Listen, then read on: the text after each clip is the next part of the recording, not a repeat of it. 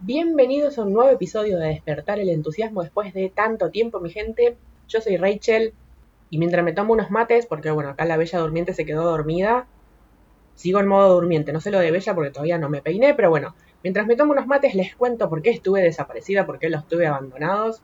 Ustedes tienen la primicia. Se vienen las Astro Jam Sessions. ¿Qué es esto? Astro, como su nombre indica, vamos a hablar de astrología y Jam Sessions en blues y en jazz es una sesión de improvisación. Si bien no, voy a estar improvisando en el sentido de que voy a estar guitarreando sin saber de lo que hablo, sino que este término surgió charlando en un chat con Vale Ratti, hablando de sacar cosas de la galera y de hablar de astrología. Y como para ello no soy muy buena definiendo las cosas así muy al estilo definición de diccionario, sino que por ahí hago una metáfora y la saco de la galera, entonces de ahí surgió el nombre Jam Session. Bueno, ¿de qué se trata? Van a ser videos de Instagram los primeros que van a ser cortitos probablemente estén pregrabados y los siguientes, como ya tienen que ser más largos y IGTV tiene un límite, creo que de 10 minutos, una cosa así, eh, van a tener que ser vivos para después poder eh, guardarlos en un formato más largo. La idea es hacer el lanzamiento el sábado 13 de marzo, así que si todo sale bien, ese día debería estar apareciendo el primer video. Voy a empezar desde lo más básico hasta ir subiendo despacito el, el nivel, así todo el mundo puede utilizar esa información. Se va a tratar de astrología para el autoconocimiento, para que puedas leer tu carta natal, puedas comprender todas tus facetas y a su vez que puedas comprender a los demás. Porque, digamos, si puedo lograr algo en este mundo es que todos nos comprendamos entre todos y nos podamos poner en el lugar del otro. Y esa cotorra creo que se está riendo de lo que digo. Como siempre, disculpen por el ruido que entra por la ventana. Marzo, calor, humedad, estoy con la ventana abierta. Trato de no grabar cuando escucho que viene una tanda de tráfico. Compenso con los pajaritos que se escuchan de fondo. Bueno, ahora se escucha la cotorra solamente. Y hablando de primicias, que no puedo más de la emoción. Si escuchás este episodio antes del viernes 5 de marzo del 2021, si lo escuchás después, bueno, también podés pasar porque va a quedar guardado. Pero el viernes 5 voy a estar como invitada en la cuenta de Maru, la contraje en Instagram como arroba nutrir desde adentro. Ella es nutricionista holística, pero en lugar de centrarse tanto en la balanza y en las dietas y las calorías, se centra en el autoconocimiento. Entonces está haciendo una serie de charlas en vivo en su cuenta. Ya hizo la primera hace unos días y después vienen más sobre autoconocimiento, herramientas de autoconocimiento que le sirvió a cada una de las personas que ella entrevista. Así que está súper, súper interesante. Así que te invito también a pasar, si podés, en vivo este viernes. Si no, va a quedar guardado y lo ves, pasas por su IGTV y lo vas a encontrar.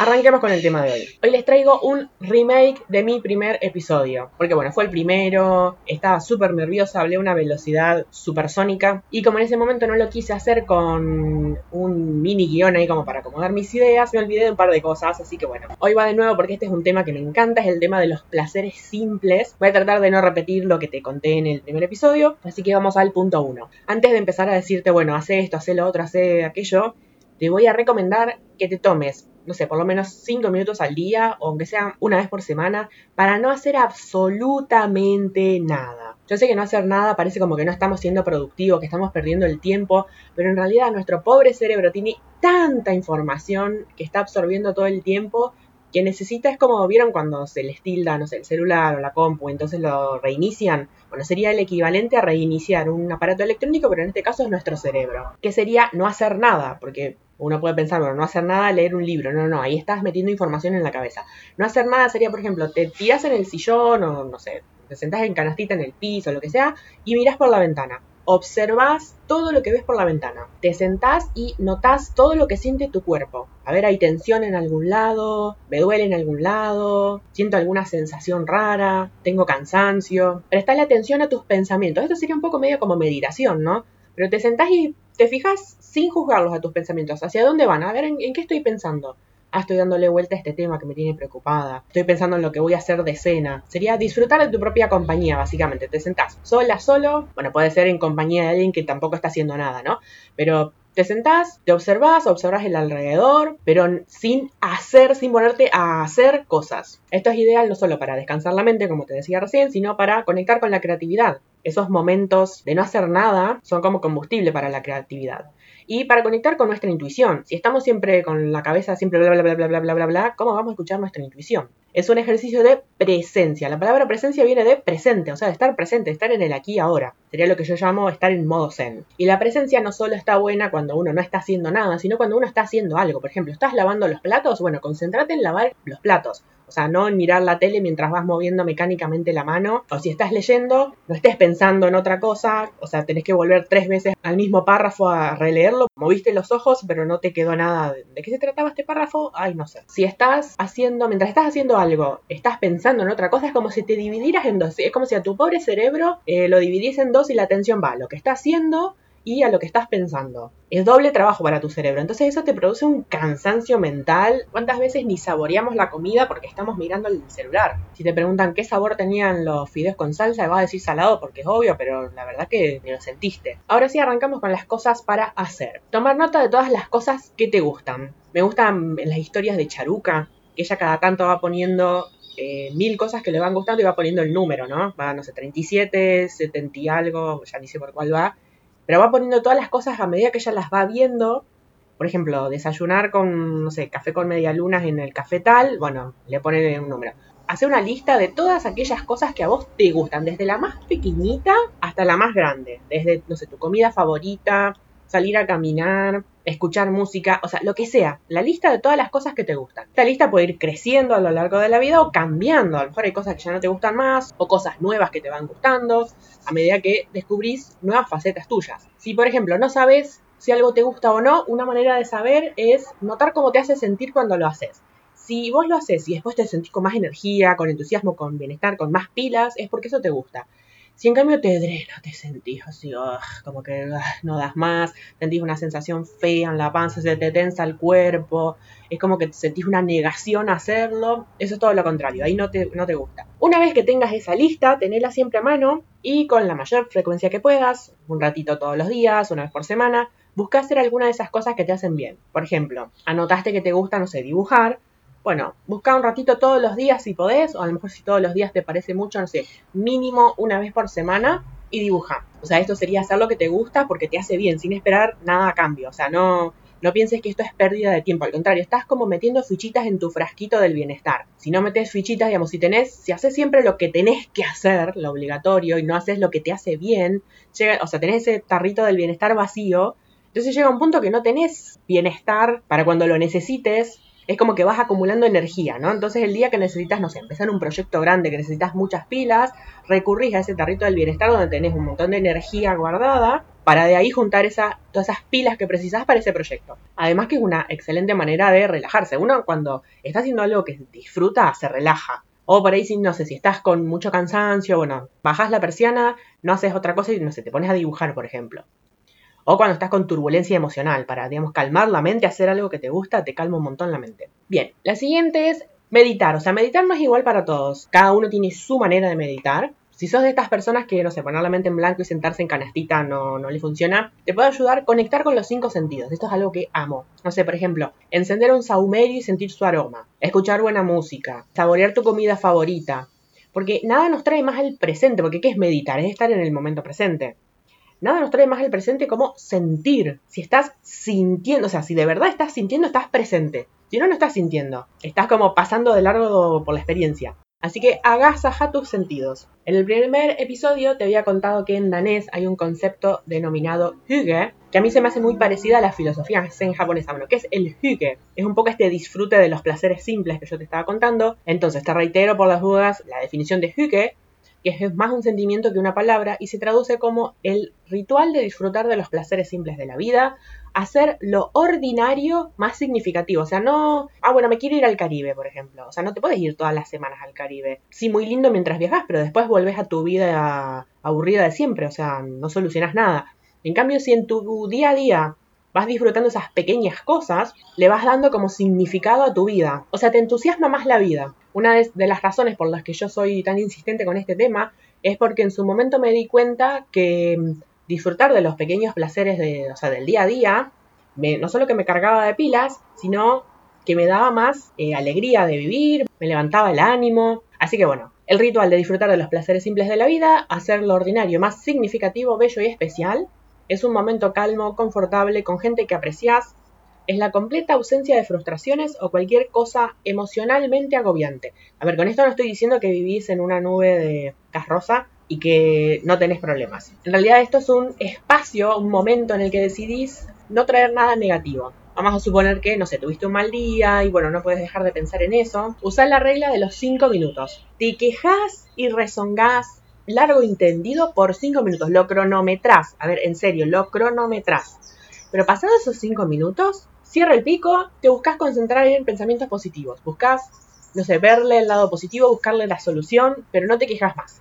Porque el optimismo en realidad es un hábito y como todo hábito se entrena. Bien, y acá unas ideas extra que me había olvidado en el primer episodio, que por ahí no son tan obvias de, en cuanto a disfrute, pero que influyen. A ver, a nivel vivienda, a nivel, o sea, el lugar en el que vivimos. Primero, ordena tu espacio de trabajo. O sea, ordena tu espacio, ordena el lugar donde vivís, porque bueno, el desorden agobia, es un montón de información para tu cerebro, o sea, tu cerebro está detectando, bueno, acá hay una pila de ropa, bueno, acá hay un montón de zapatillas abajo de la mesa, eh, acá hay un montón de una pila de papeles, es toda información que tu cerebro va captando y que le va gastando memoria, ¿no? Como cuando uno tiene un montón de aplicaciones abiertas y se pone lento el teléfono a la compu, bueno, así.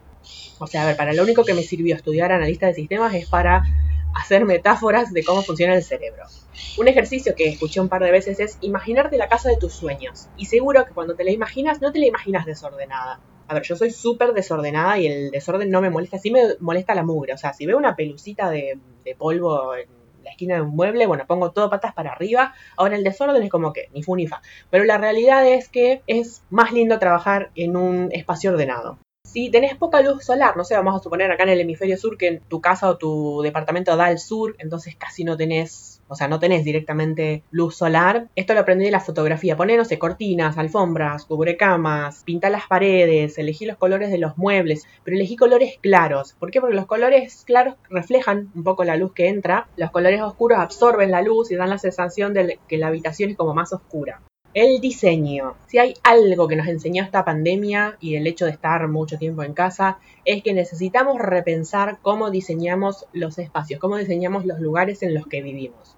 Desde los departamentos hasta las casas. A ver, yo tengo una casa con patio y también había momentos que tenía ganas de abrir la puerta de calle, salir corriendo y no parar hasta la Antártida. Entonces las casas de antes tenían un montón de habitaciones y eran enormes. Hoy vivimos en una cajita de fósforo, o sea, si vos necesitas espacio, no sé, ya sea para trabajar o porque necesitas un momento a solas, o sea, te vas a la habitación del lado y escuchás como suspira el otro en la habitación al otro lado de la pared. Necesitamos vivir en espacios con una cierta amplitud bien iluminados porque bueno, la luz solar influye en nuestro ánimo. Fíjense que la gente que vive los nórdicos que tienen pocas horas de luz en invierno sufren de depresión. Cómodos, esto es esencial. Y con buenas vistas por la ventana. O sea, si vos levantás la vista y ves, no sé, el edificio de enfrente, es re amargante. En cambio, si ves, no sé, un parque, o árboles, o naturaleza, te relaja la vista. El otro día estaba mirando el documental de los minimalistas y en una parte eh, había gente como que se iba a vivir en una especie de casilla rodante. Decían, ay, que estaban chochos porque no precisaban mucho. Yo me sentía asfixiada en, ese, en esas cositas chiquititas. Yo necesito mi espacio alrededor. O sea, cada uno, a lo mejor a vos te va bárbaro viviendo en una mini casita, siempre y cuando, no sé, tengas buena vista por la ventana y ya está. Yo necesito mi espacio. Bien, añadí un toque de alegría en la decoración. A ver, un, no sé, un almohadón, una cortina, una alfombra de color, un, no sé, un cubrecama, un mantel. Si te animas a pintar los muebles, los adornos que pones, o pintar una pared de un color vivo, o hacer un mural. Lo que a vos se te ocurre para poner color. Siempre un toquecito de color, sí, como que le pone buena vibra al hogar. El siguiente es hacer un onirograma. Esto lo escuché en una entrevista que le hicieron al mago More, que es un mago español y él decía que él hace una lista de sus sueños. O sea, no sé, algún día quiero viajar a tal lado, listo, vas y lo anotás. Algún día quiero, no sé, escribir un libro, listo, así lo anotás. El siguiente, y yendo un poco de la mano de esto de la presencia, es ir por la vida con asombro y curiosidad. En el primer episodio te contaba esto de que yo me subo al colectivo, todo el mundo se sube al colectivo y saca del bolsillo del bolso el celular, ¿no? Y se pone a mirar WhatsApp, Instagram. En cambio yo ni lo toco al celular, corro la cortina y me pongo a mirar por la ventana. A ver, hago casi siempre el mismo recorrido, o sea que en teoría debería estar viendo siempre lo mismo, pero por ejemplo, ahora que estamos en otoño, están poniéndose amarillos los árboles, En verano hay las flores, esos yuyitos del costado de la ruta que a mí me encanta observarlos porque son flores nativas. Un amigo paisajista me pasó el bichito de la curiosidad sobre las plantas nativas, entonces estoy siempre ahí observando. Entonces voy viendo qué flores están florecidas dependiendo de la época del año. Voy mirando los pájaros que están parados en los postes al costado de la ruta. A lo mejor un día hay niebla, a lo mejor un día hay sol, a lo mejor un día llueve, o sea, nunca es igual el recorrido, por más que sea siempre el mismo recorrido, nunca es lo mismo lo que ves por la ventana. Observa a tu alrededor, salí al balcón, al patio, mira las nubes que pasan, buscales formas a esas nubes, no sé si ustedes de chicos hacían eso, escuchar el canto de los pájaros, nota el cambio de color en las hojas de los árboles por las estaciones, sentí el viento en la cara, sentate al sol en invierno, otra cosa que a mí me encanta hacer es ir mirando la arquitectura de los edificios, de las construcciones, las casas viejas, los edificios modernos. Voy viendo qué es lo que va haciendo la gente por la calle, las expresiones de la cara, o sea, voy viendo, a lo mejor van mirando enojados el celular porque a lo mejor, no sé, alguien les dijo algo, eh, a lo mejor se van riendo sola. Algo que me encanta ver es cuando la gente va mirando el celular y se va riendo sola. Y esto mismo, pero llevado un pasito más allá, es notar detalles de las demás personas. Cosas como, por ejemplo, no sé, que a alguien siempre se le cae un mechón de pelo en la cara. O que cuando se acuerda de algo hace, o se está tratando de acordar de algo, hace una determinada mueca. Una escena que a mí me encantó de Sense 8, si no viste esa serie te la súper recomiendo, es cuando Lito comenta que lo que le encanta de Hernando es cuando él se acomoda los anteojos y hace una muequita con la nariz. Bueno, ese tipo de cosas, aprende a observar esos pequeños detalles de las demás personas. Porque bueno, después de todo, si no estás presente en las relaciones que tenés, sea, no sé, de familia, de pareja, de amigos, bueno, no sé, es como que yo tengo todo un tema con esto, ¿no? A mí, o sea, yo insisto mucho en la conexión de las personas y en el siguiente punto, conversaciones interesantes. Yo soy la embajadora oficial de las conversaciones profundas. O sea, las conversaciones que tenemos definen nuestro futuro. A ver, nuestro tiempo vale oro. O sea, pensamos que, ah, bueno, voy a vivir 80 años, recién voy por los 30, o sea, tengo 50 años por delante. Sí, pero que esos 50 años por delante sean de calidad. O sea, si hoy estás hablando del clima, de lo que hicieron los artistas en la tele y de nada, a ver si la conversación no te está aportando algo, estás desperdiciando tiempo. Trata de que de cada conversación salgas aprendiendo algo, o sea, aprendiendo algo de la otra persona, aprendiendo algo nuevo, un conocimiento nuevo, inspirándote. A mí me encanta hablar con gente que le apasiona lo que hace. Así sea algo de lo que yo no entiendo nada. Porque es como que esa pasión se, transmite. Es como, como estática. ¿Vieron cuando le dan la mano a alguien y les da chispa? Bueno, algo así, pero con la pasión. Es como que la pasión se contagia. Entonces, no sé, alguien me está diciendo, sí, porque estoy armando un cohete para ir a la luna. Yo no te cohetes, no entiendo nada pero lo, veo a esa persona con esa pasión así y llego a mi casa y me pongo a, me apasiono con lo que me gusta a mí. Entonces eso es hermoso y por lo general tenemos unas conversaciones re insípidas que no nos llevan a ningún lado, que la verdad, o sea, pregúntate si esto que estoy diciendo, a ver, voy a ser dura, pero realmente es un tema que me, que me puede. A ver, si esa persona que tenés enfrente mañana se muere, ¿vale la pena lo que le estás diciendo ahora? También es un poco como desvalorar tu tiempo, obviamente, pero también el tiempo y la energía de la otra persona. O pregúntate, ¿esta conversación me está acercando a lograr, no sé, vamos a suponer que vos tenés un proyecto, un sueño. Esta conversación de que no estoy hablando de nada valioso, ¿me está acercando a lograr eso que quiero lograr? O sea, estoy aprendiendo algo que me va a servir para ese proyecto, inspirándome para después usar esa inspiración en mi trabajo. Y si la respuesta es no, entonces estás teniendo una conversación que es algo que yo creo que no nos damos cuenta como sociedad. Por eso Sorry que seas re súper insistente con este tema, pero es que me puede. Bueno, en fin.